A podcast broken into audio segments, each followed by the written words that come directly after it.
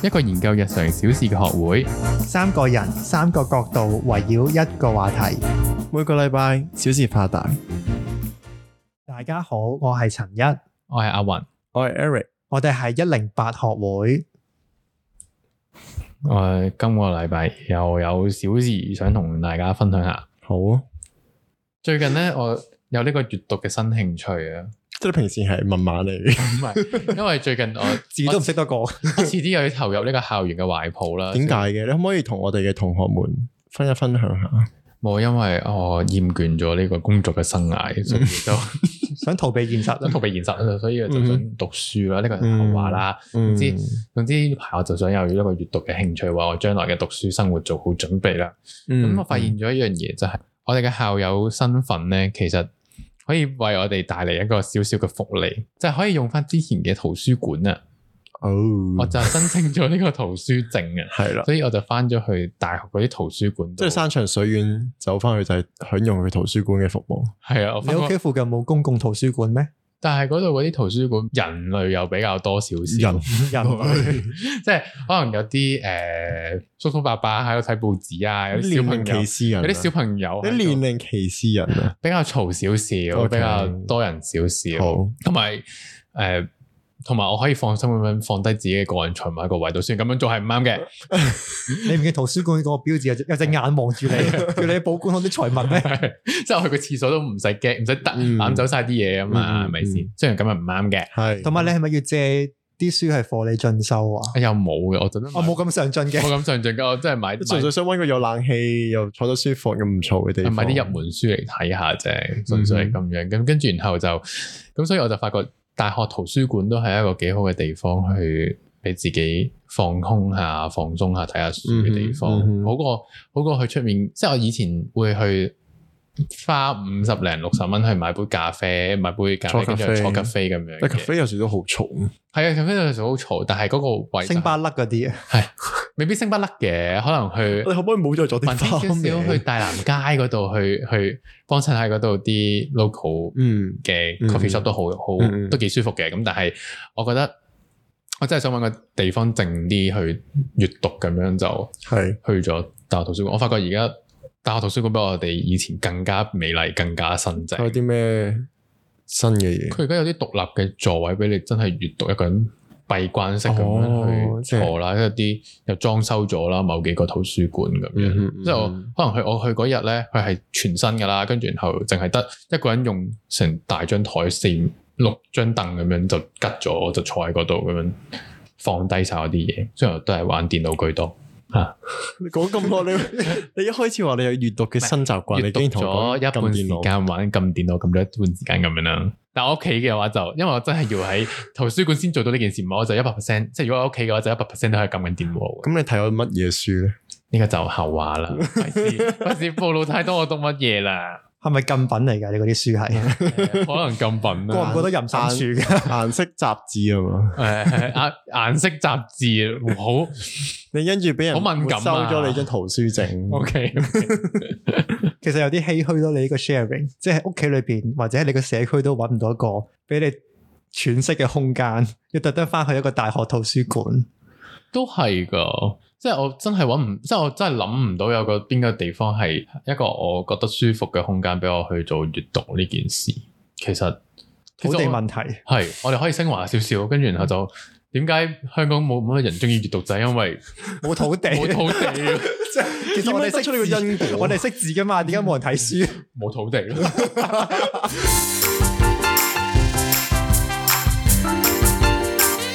嗯咁我 expect 今日個話題肯定係同讀書有關啦。係啊，我今日攞呢集咧嚟為大家幫我思考一條小問係題，你遇到啲咩煩惱啊？就因為我又要投入呢個校園生活啦。上一集先 先講完話，好好驚識新朋 友，但係但係而家我竟然係要結識新朋友，又重返校園啦，係要重返校園投入一個新嘅地方，我係要去邀人啊。 係咪又要玩 O Cam 啊？好彩而家啲進修嘅地方唔需要玩咩 O 嗯 Cam，有一個 orientation day 咧都係喺 Zoom 度進我行。我諗大家都都同你差唔多年紀，都應該同你有同一個諗法嘅。啊 即係都有初老症啦嘛。係啊，係可能佢哋老啲咯。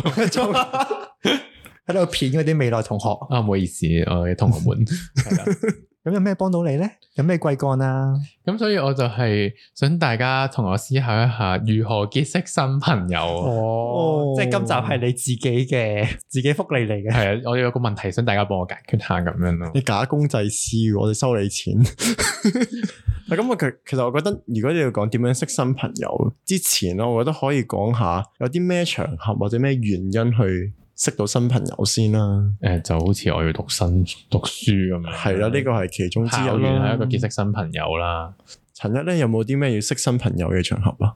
翻新工， 嗯，係我係點點樣嘅經歷完呢個翻新工嘅過程， 你翻咗一陣新工又要讀書，係啊開始即刻逃避開開始啲同事開始識啦，點解開你始熟啦。定係你上癮咗啊？識朋友呢個過程仲係啊就係要中意識新朋我友就。係中意識新朋友，咁你唔係初老咯喎？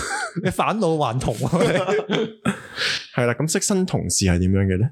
頗尷尬嘅呢個過嗯程嚟嘅咯。因為其實我覺得即係其實有啲呼應翻初老症嗰集咯。你大個咗，你就會喪失咗呢個識新朋友嘅衝勁咯。咁但係無可否認就係你喺職場上面總要識啲新朋友嘅，即係唔一定咁功利話誒幫你升職、幫你加人工咁樣。但係只不過可能做嘢上面有啲嘢有個照應都係一件好事嚟嘅。係啊，係啊，問下問題啊。誒 pantry 度見到面唔需要咁尷尬。系啊，揾下飯腳啊，呢嗯哼啲都係需要嘅。咁我覺得係職場入邊一個生存技巧之一嚟嘅。係咁，同埋可都可能會識到啲真係好好嘅朋友嘅職場上边，我覺得，所以唔係大家諗到咁功利咯。我覺得係嗯翻新工裏边識新朋友，都係嘅，但係我覺得呢一啲嘅，但係識呢啲識翻嚟嘅朋友咧，多數都唔有邊個朋友唔係識翻嚟嗯嘅？係，即係 I mean 呢個場合識翻嚟嘅朋友，嗰、個熟嘅程度咧，永遠都會 cap 咗喺某個位嘅。 即係只會 cap 咗喺翻工嗰個地方。嗯哼，即係放咗工就唔再傾偈啦。你會唔會界限於呢一樣嘢？我覺嗯即係得你其實會唔會有個 clear cut 嘅關係係好啲。你會唔會 at 佢哋 IG？呢個就要牽涉到其實你哋有冇私交咯，即係會唔會本身你哋性格上適唔適合做朋友啊？又或者係你哋職位上會唔會有衝突，令到你哋冇辦法成為朋友，或者你有啲嘢根本佢唔聽得咯？即係我如果你縱觀咗咁多因素之後，你覺得佢一個有可以發展嘅朋友嘅，咁咪 at 咯。即係你覺得如果個身份係除咗同事之外，仲有多一層係朋友，你就覺得可以啦。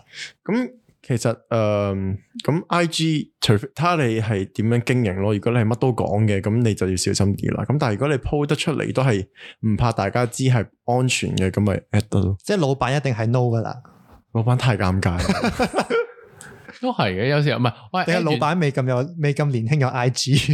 唔係啊！而家有好多都會雲媽媽都有 IG 啊， 陳媽媽有 I G 咩雲？媽媽哦，。雲媽媽嚇死我！而家我媽，有 I G 你都唔知，我要 at 雲媽媽，即係咪揾陳媽媽 at 雲媽媽？我唔使啦。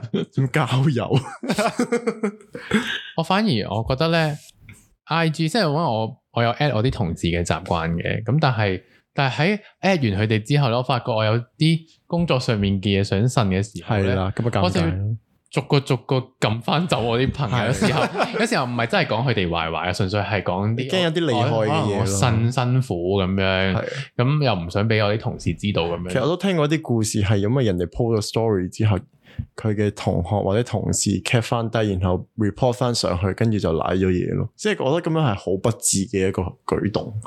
咁你而家咪 discourage 緊阿雲識新朋友， 即係叫佢誒唔好 at 啲新同學咁 I 咁 G 新。同學 I G 可唔可以 at 啊？唔係咁，我覺得同學同同事最大嘅分別係同學嘅利害關係應該少啲嘅。咁我覺得憂慮就低啲嘅。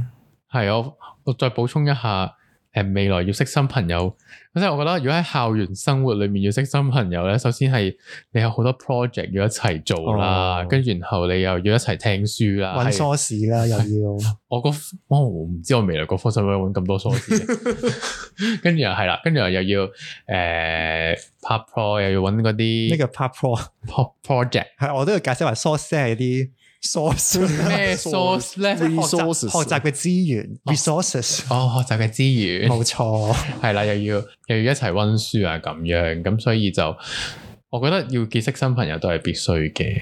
講到好似好功利咁，其實都唔會好功利嘅。咁我覺得咁只不過係一個場合，一個契機俾你廣闊下你個圈子咯，又唔需要諗到咁悲觀嘅。其實我諗都好睇大家想點嘅，即係佢唔會逼你噶嘛。咁其實你唔識朋友，冇人怪你嘅。唔係，反而我覺得係自己嘅需要多少少嗯啫。同埋、你如果係讀同一科嘅話，將來嗰個 career path 可能都差唔多。咁所以有時候如果你將來遇到啲乜嘢工作上面嘅疑難都好，你都可以揾翻自己同系嘅同學去。但係其實有另一個 concern 嘅位係，如果你做得好咪係咯，但係如果你做得唔好嘅話，就會有比較咯。係啊，即係我一開始翻新工嘅仲差過一個陌生人咯。一開始翻新工嘅時候咧，我就同我啲朋朋友同事，唔係係唔係同事，同我啲朋友去分享我而家工作嘅唔開心嘅地方，係因為我讀嗰科都比較專少少嘅，係大家都係出嚟做同一樣嘢，係咁可能不免上面都會有少少比較，覺得可能你做唔到呢一樣嘢，嗯跟住、然後就好似好睇低自己咁樣。嗯。 blah blah blah 咁樣。雖然去到後期已經 don't don't give up 咁就屎。啊呢個屎咁樣係啦，嗯， 但係我真係識過啲人識朋友係比較，又唔算係好功利嘅，但係好似為咗想诶、誒有目的咁樣識朋友咯。即係例如話以前 O Cam 咧，用啲 O 眉咧，佢係會專係黐一啲比較優啲嘅人，而一啲可能冇咁冇咁嘈啊，比較靜啲嘅人咧，佢就會特登冷落佢咯。你有冇做過呢啲嘢啊？我係比較靜嗰啲咯，所以嗰個人都冇乜理過我咯。但我覺得咁樣嘅人好短視，因為一個人嘅 potential 唔係在乎佢嘈定靜咯，係佢讀嘅嘢或者佢背後嘅人物咯。但我調翻轉嘅喎，我我分享，即係我我會中意揾啲比較靜嘅人傾偈，即係我中 意，因為你中意講因為嘢，我好憎啲好嘈嘅，唔係好憎嘅，嗯即係我好驚同啲好嘈、好嗯，好優嘅人相處咧。唉，好優即係好出位 啦，我哋 U 已經講過啦。係係好好驚同呢啲人相處啦。咁所以回歸去我哋講嗰個場合嘅問題，其實佢就係一個平台俾大家去識一啲自己想識嘅人，又或者其實你唔識人，其實都冇乜所謂嘅。咁所以我都唔可以，即係無可避免都係要識新朋友咯。嗯係嘅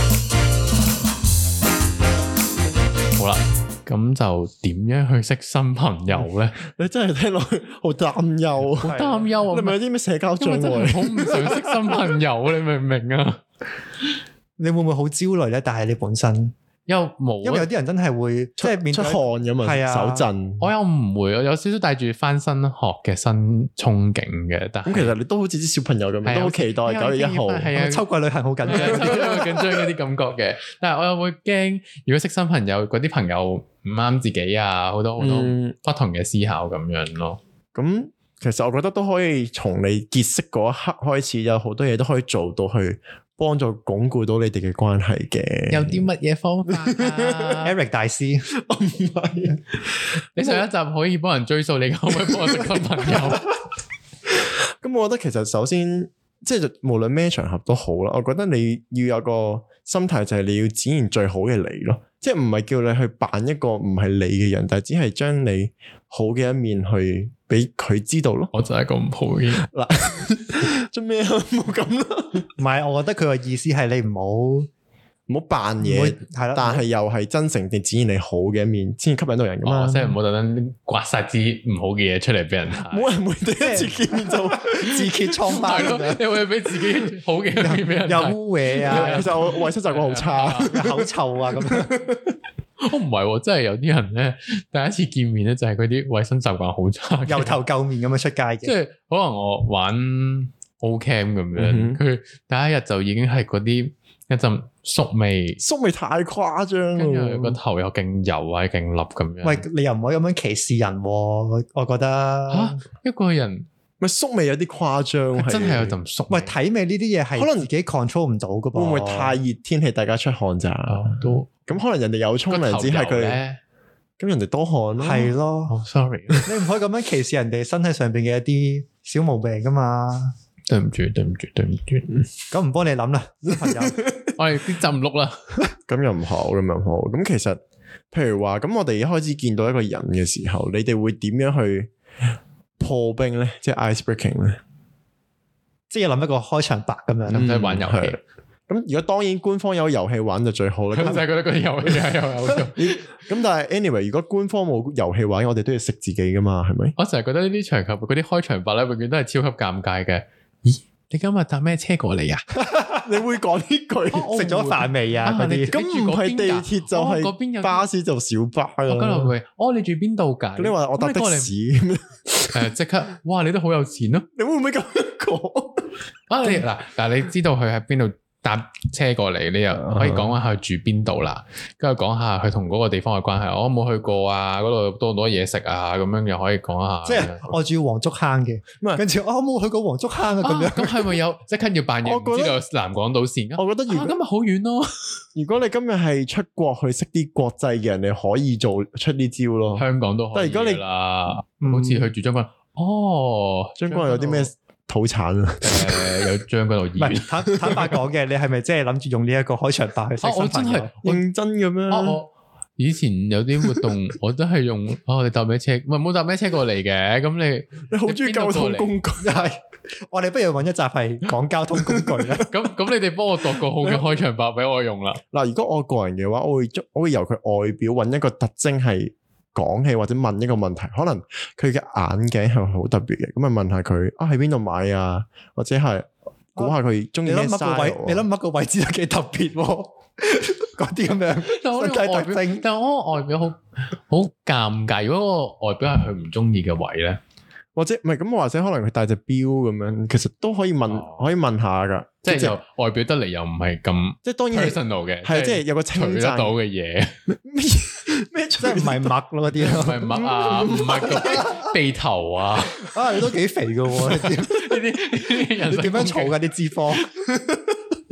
即係唔係呢啲係啊嘛？梗唔係， 咁咪除得到嘅嘢眼鏡啊。但我覺得用外觀切入咧都幾高風險咯，即係係可能佢好介意誒眼鏡呢一個造型咁樣，你就哦，咁啊，當然你要知道呢個係社會上大家都會安講嘅係安全嘅嗱嘢，啊就係除得到嘅嘢啦，眼鏡、手表、衫。總之我嘅意思係你由佢你望到嘅嘢揾一啲特徵出嚟問或者傾咯， OK，係啊，我嘅建議咧就係會我呢一招咧之前都會用嘅，就係、問佢誒、呃因為識新朋友可能係你踏入咗一個新嘅人生階段先會識噶嘛，可能翻工翻學呢啲啦，咁我就會問佢上一個階段你做緊啲乜嘢咯。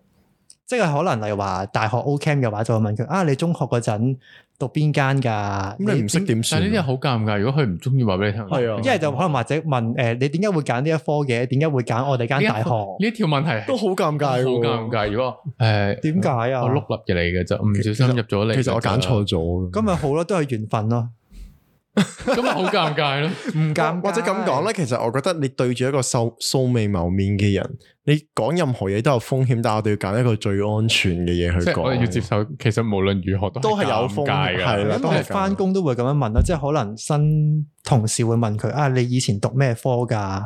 或者誒點解你會揀做呢一個行業啊？咁樣嗰啲或咯。者咁講，我覺得可能無論講咩話題都好啦，你嘅語氣係要正面咯，而表現出你對佢嘅好奇咯。哦，你真係好肥㗎。即係係咪要一臉疑惑咁樣問？嗯，點解你面上面有粒墨嘅咁 樣？你即係譬如話，可能你聽到佢讀咩科之後，你係要即刻俾一個好 positive feedback 佢，你哦，令佢覺得係咁樣俾個誘因佢繼續講落去咯，即係令你覺得係聽緊嘅。哦，係啦哦，我都俾緊呢樣嘢你喎， 你 feel 唔 feel 到？方唔 positive？有冇誘因？好，咁我哋除咗第一句之外啦，咁其實仲有仲有冇啲咩可以講咧？即係點樣聆聽？點樣維係持點呢個樣關延係？續咧？除問晒佢查咗家查宅晒啦家而家宅，查晒家宅查埋三世書啦，已經。點算咧？啊！呢、個時候咧，我就會開始睇下會唔會有咩機會，可能誒、呃、問佢 I G 咯。仲咁快抽人牌？ 嚇、如果唔係，即係如果 let's say 誒、去到個第一日活動嘅尾聲，即係 let's say 仲會即係長時間會見面嗰啲情況之係下，係咁我就會問佢誒、呃會唔會有 I G？咁我就多數會喺個 I G 嗰度睇下有冇 common friend 咯。哦，即係如果用 common friend 嚟做一個切入嘅話，就會好似即係你又識啊，叉叉叉咁樣。哦係啊係啊咁樣就佢話我個 X 哦喎，咁你咪舐嘢咯。哦係你個食時候就即踩咗兩句啦，攻你嘅又。但係我哋和平分手喎。 其實我仲好愛佢，啊咁啊，嗯佢都係個好尷尬嘅人 啊嘛，即刻就見風使你啦。嗱，我我我個人就覺得咁樣即刻闖入人哋嘅人際關係，我個人覺得有啲風險啦。咁如果係我，可能會睇下佢 post 咗啲咩 story 啊，有啲咩以前嘅 post 啊，可能你揾一啲問得到嘅嘢，或者你有發生過嘅嘢，咁咪專攻嗰樣嘢去傾咯，係啦，哦，即係話，例如話你見到佢好中意去旅行，就話啊，你都去過呢度啊？係啦，咁其樣實呢啲好安全噶嘛，好過你無啦啦問阿啊邊個係你朋友啊咁樣，但係你而家又唔知佢哋咩關係喎。冇得去旅行嘅真係幾慘。咁唔係淨係得旅行一個嗜好係呢個嘅呢個例子嚟啫。咁講開呢個 common topic 咧，其實其實我唔想塑造自己一個係個八公嘅形象啦，但係即係我我好多是非嘅 source，但我自己就麻麻地講是非嘅，咁但係即係淨係聽唔講，係因為我都費事散播呢啲咁嘅信息出去咯，咁、嗯嗯好但係我覺得無可否認就係講適量嘅是非，某程度上都係一個即係製造話題同埋誒培養關係嘅一個方法嚟嘅。都係嘅，我我必須承認啊，我同我啲新同事去去成日講是非， kind of 籠絡，唔係籠絡嘅，即係去令到啲 dead air 可以沖餐到啲 dead air，其實都係要靠是非去去沖餐。不過我都好克制自己，唔會講啲真嘅，唔係唔係即係啲好嚴重嘅是非，即係嗰啲真嘢唔好騙，即係真 講親都係啲無關痛癢嘅是非嚟。哦，誒、佢今日頂撞上司啊嗰啲咁嘅係喂嘢，但係呢啲我覺得都太真 啦。我幻想到你哋喺 pantry 嗰度喺度吱吱喳喳、吱吱喳喳，就係你哋啊最高一個白百度咁樣，高一個百度，高一個百度咁樣講，哎呀佢真係咁嘅嗰啲， 系咯，即係 let's say 诶，都係講诶，我今日喺邊架車度見到佢啊？嗰日喺诶咁，有咩好唔係講？ 即係例如好我迪中士意尼，我迪士尼度見到佢咁樣，跟住咧，佢同跟住邊個一齊咁佢同邊樣？個一齊，可能同另一個男仔一齊啊，跟住關你 咩事？咪是非就係唔關你事咯。哦即係可能做下，哦，你有男朋友啦，我咁哋你唔唔好拍台啦，得唔得 啊？太激動啦你！係咯，啊，你有男朋友啊？講開咁樣是非，即係大家都 feel 到，原來我個 source 就係阿雲。你諗下佢講是非講到眉飛色舞咁樣。係啦，嗯，一零八原來就係充滿唔係啊阿雲，唔係一個中意講是非嘅 人，唔係，我以前翻工都會誒、可能翻同事都會講其中一個同事嘅是非，即係你真我冇即講係專嘅。攻一個，係啊，即係可能會覺得個同事有咪啲職奇場怪，霸凌，又未霸凌啊，因為我哋都可能會誒、呃即侵係佢食嗯飯。係侵佢食飯啊咧一齊玩咁樣嘅，但係、只不過可能有啲行徑比較奇怪，嗯咁樣可能就會大家討論佢討論得多啲咁樣咯。嗯即係佢有一日無啦啦有一日，即係我哋翻啲 office 工就係啲翻要着恤衫西褲好正式嗰啲工嚟嘅，跟住佢無啦啦有一日染咗金毛翻嚟，嗯跟住之後 咧，咁突然嘅，跟住之後我哋大家就會討論下佢個髮佢個髮型同埋髮色咁樣咯，嗯，咁其實佢本身都幾想，得到大家嘅係啦，係啦，咁但係我雖然我都覺得咁樣去講是非，其實某程度上都係一種排斥嚟嘅，即係一個唔好嘅，即係如果好一個好一個道德高地咁樣諗，其實係一件唔好嘅事。但係講是非又真係無形之間會令到我哋嘅關係更加緊密咯。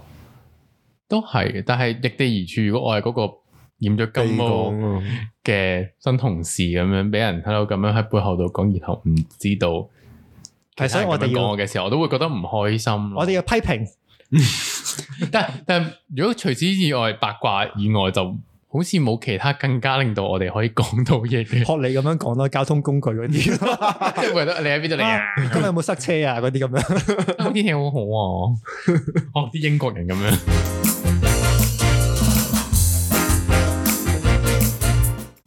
咁講完我哋應該做啲咩之後咧，咁我覺得其實有啲好 common 嘅唔應該做嘅嘢都應該傾討論下嘅，其實即係啲 do's and don'ts 咁樣。係啦係啦，don't 啲乜嘢咧？咁我可以社分交享大師 Eric 嘅出招我唔啦。 佢計教人哋點樣追數之後，又會有我一個哋新嘅俾教育五。秒鐘大家攞張紙攞支嗯筆 抽低先，今日我哋嘅冷知識停止，就係因為因為資訊量過 高。係睇下 大家吸收唔切咯嘅。咁我喺呢個位就想分享一個故事嘅。咁其實即係之前都有個情況係，嗯，我都要去識呢啲新嘅朋友咁樣啦。咁我覺得嚟到呢個場合嘅人，咁大家互相傾下偈，咁係好正常嘅。咁你當當然對一啲人係特別有興趣去認識嘅，無論出現咩原因都好啦。咁喺嗰個場合入邊咧，我就識到一個人啦。咁佢就好熱情咁即係靠過嚟啦，即係就即係好似想同我去啊傾、多啲偈咁樣啦。咁但係最出奇嘅位就係佢靠咗過嚟，佢講咗兩句自我介紹之後，咁我就自我介紹之後，佢就就靜默咗咯。跟住但係佢又冇諗住離開啦，但係佢。即係佢靠到好埋，但係唔講嘢。系啊，系啦。咁我就覺得，嗯，係係咩一回事？咁我就好善意咁問啊，咁啊、我就問咗啲關當日場合嘅一啲問題事，即係係啲好安全嘅話題嚟嘅，即係可能可能學似好似你話啊咁點解你 join 呢個活動啊？係啦，咁之類咁樣。但咩車嚟啊？喂？咁我又冇。喂呀，我冇再片我呢個交通工具啦。係啦，跟住我問完佢之後，佢就靜啦，跟住就覺得我開始覺得好奇怪，佢其實你係唔想同我傾偈，定係點樣咧？咁我就講多兩句，佢都冇反應，我就默默咁樣想離開呢個同呢個人嘅交流啦。咁我離開嘅時候，佢就跟住我去咁同 creepy 嘅下一個人傾偈啦。咁就變咗係我同另一個人傾偈嘅時候，佢就企喺側邊唔出聲啦。咁我覺得其實我就覺得，嗯，我真係唔知佢想點樣啦。即係當我即係嘗試再同其他人去可能 social 嘅時候，佢就會深敲地想中斷我哋嘅對話，然後又唔同我講嘢啦。跟住成個關係係勁奇怪嘅。咁 turn out 我就深敲就買甩咗呢個人咧，因為我覺得實在太奇係咪要怪。咩反跟蹤嗰啲咁樣賣甩 佢，左邊轉三個彎，轉兩架的士？ 係 因為其實呃本身呢個場合我都想真係識一啲新朋友嘅，咁我覺得如果你係咁纏住我，咁我又真係識唔到新朋友，我就覺得無謂啦。你可以撇除，你係可以撇除性暗示呢一啲嘢。真係唔關事，真係完全唔關事嘅。所以我到而家都唔知佢嘅 intention 係點樣啦。But anyway，我想講嘅 don't 咧，就係我覺得你有個意識係你 feel 到對方想唔想同你繼續呢個對話啦，即係唔唔係話因為你人哋唔想同你講嘢係你唔好，純粹係可能當下嘅場合佢覺得唔係咁適合去同你展開呢一段對話。如果你 sense 到嘅話，你就應該禮貌地離開要咯。知難而退。系啦，就唔好死纏爛打人咯。即系雖然咁講唔係咁好，因為我都唔知佢 intention 係點啦。但係如果佢甚至影響咗你同其他人嘅交流嘅時候，我就覺得你可以事先同佢講話，嗯诶、呃有啲咩事可以之後先講啊，或者係有啲咩想同我講嘅都可以同我講嘅喎，咁樣即係佢要好有好大嘅勇氣先至會講得出。我如果我想象我喺嗰個環境之下，我都好難會同一個陌生人去無啦啦講，嗯，我哋有啲咩之後都可以講喎咁樣。咁。因為其實我覺得係一個善意嘅反應，話俾佢聽，其實我唔係想同，唔係唔想同你講嘢，只係可能呢個 moment 可能你唔舒服，所以你先會有呢啲行徑即係咁要。say no 咁樣，之後就如果想再傾，咪隨時揾我咯。即係我覺得呢個係一個好好禮貌、好好大家都知道咩回事嘅做法咯。係啦，即係我覺得啦，其實嚟得呢啲場合，首先你有一定嘅社交意識同社交禮儀咯，呢個係基本嘅要求嚟嘅。其實即係你如果你嚟得呢啲地方，但係你又可能失足一角啊，咁我就會覺得你未必真係好適合呢個場合咯。咁你哋有冇遇到一啲都係可能你覺得佢唔係 No, 咁 no 好嘅行係嘅 no no 嘅行徑？ 诶、呃我就我要企翻喺呢個道德高地啦，即係我做咩回應翻呢個講是非呢樣嘢。其實我就、嗯雖然咧，我就 accept 咗阿云呢個中意講是非嘅朋友啦，我唔係一個中意講是非嘅朋友，留意同埋翻，唔好中意再排斥詆人毀我啊！同埋 中意排斥人嘅朋友啦。即係我覺得我哋好幸運啦，by 啊 the way，我哋冇俾佢排斥。我有啊，有微微地俾人排斥。我冇排斥過任何 我第人。一集已經講緊我俾人排斥。 好啦，你繼續講。好，诶、咁其實我都好記一啲诶、誒即係阿 Pia 度好八婆嘅一啲新朋友咯。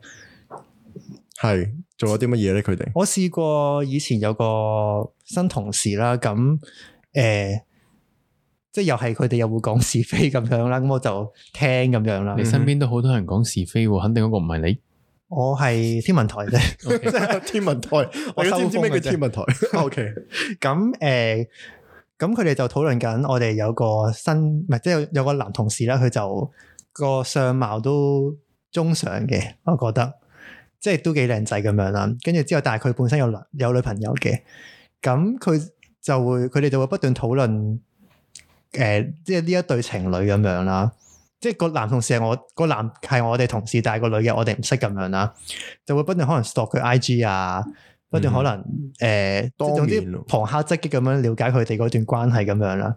跟住之後咧，仲要有一個女仔咧，有一日食食下飯好由衷咁樣講：，唉，我真係好希望佢哋分手啊！吓啊，當住佢哋面啦，唔當住係，唔係佢即係嗰個男唔在場嘅，即係我哋自己圍內咁樣啦。哦佢就公開示愛嚟喎，呢個 係係佢好由衷咁樣講啊！唉，如果佢分手揀我就好啦，咁樣 咯。哦你係咪妒忌男同事？我唔係。 OK，即係 咁，但係我就好忌呢啲诶太白過咗火啦系啦係係啦咯，我就覺得呢啲對我人生有害咯，我唔知點樣講，啊即係我都覺得即係诶讲是非首先，即係有過多道唔德好係啊啦啦，，係啦，同埋呢啲諗法，我覺得有啲幾衝擊我嘅本即身嘅，係你覺得甚哦至要拆散人哋去，即係佢啊講笑係式啫，佢有啲半講笑咁樣嘅，但係我覺得呢啲。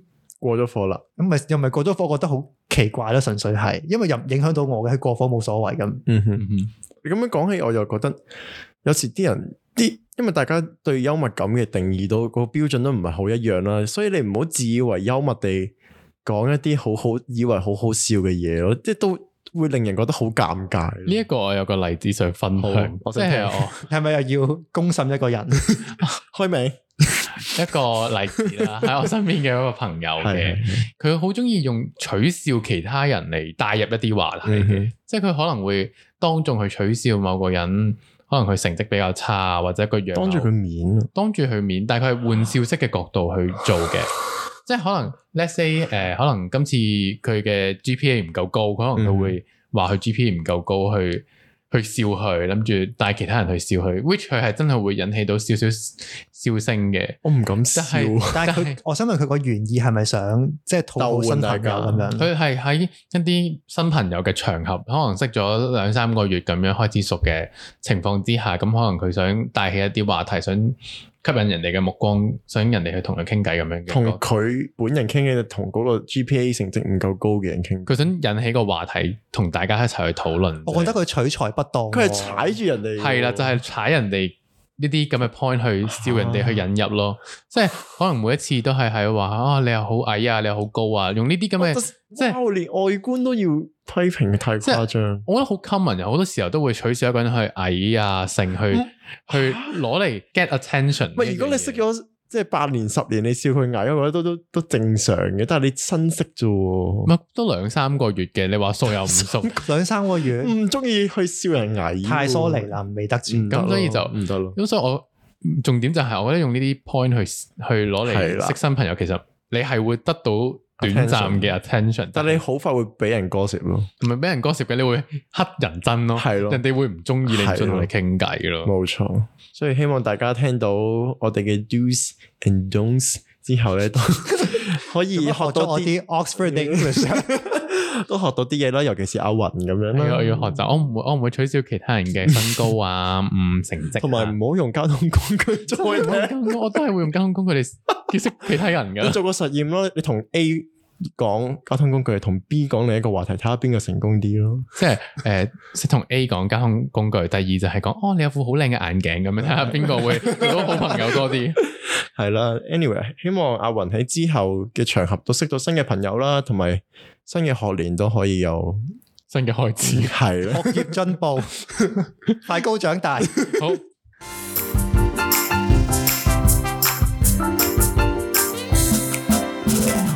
一零八學會知，知你做乜嘢啊？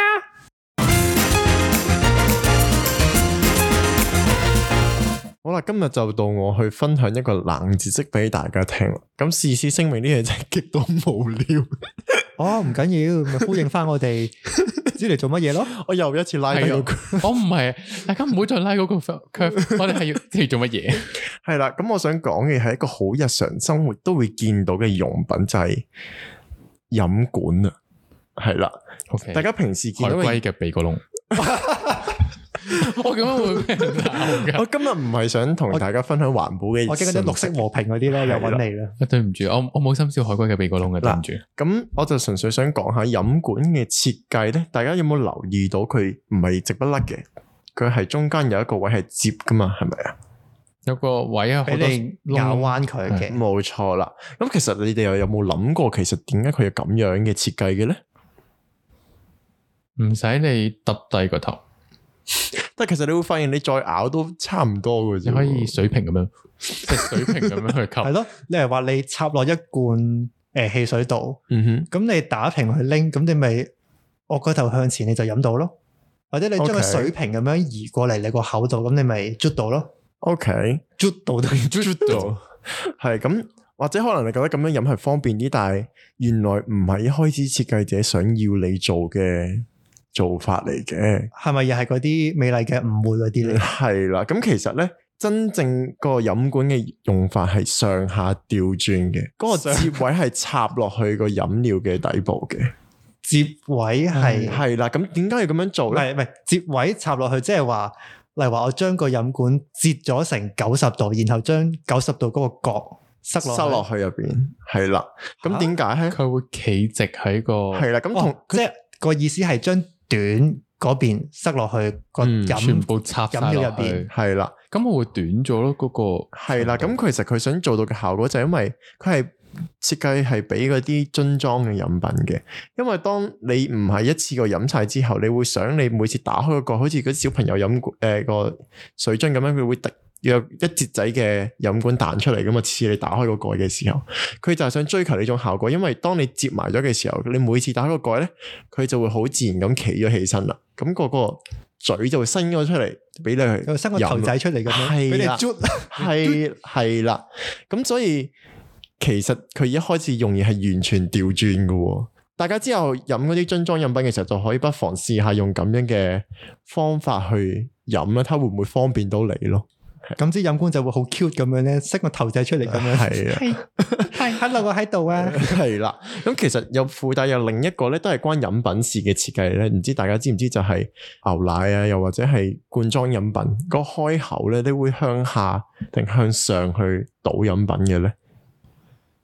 即係嗰係個話一個盒口裝牛奶，系啦，個口哦係呢個朝我下有定口聽朝過呢個知有我嘛？知我知呢個我唔知喎。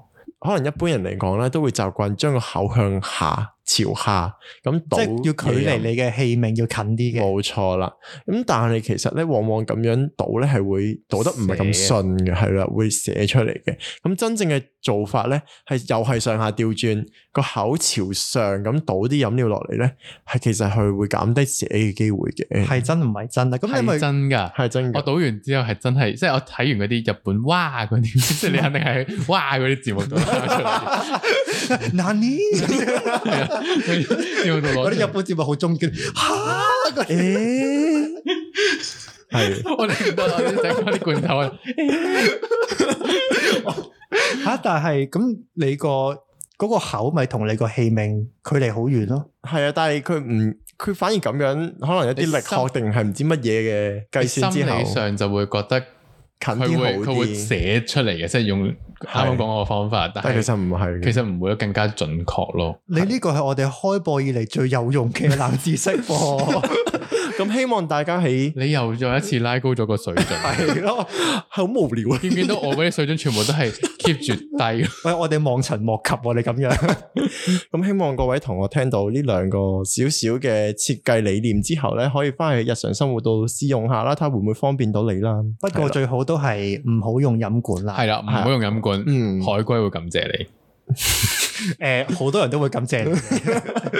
係啦，咁我哋今集就差唔多啦喎，我哋下次再見啦，拜拜，拜拜。拜拜。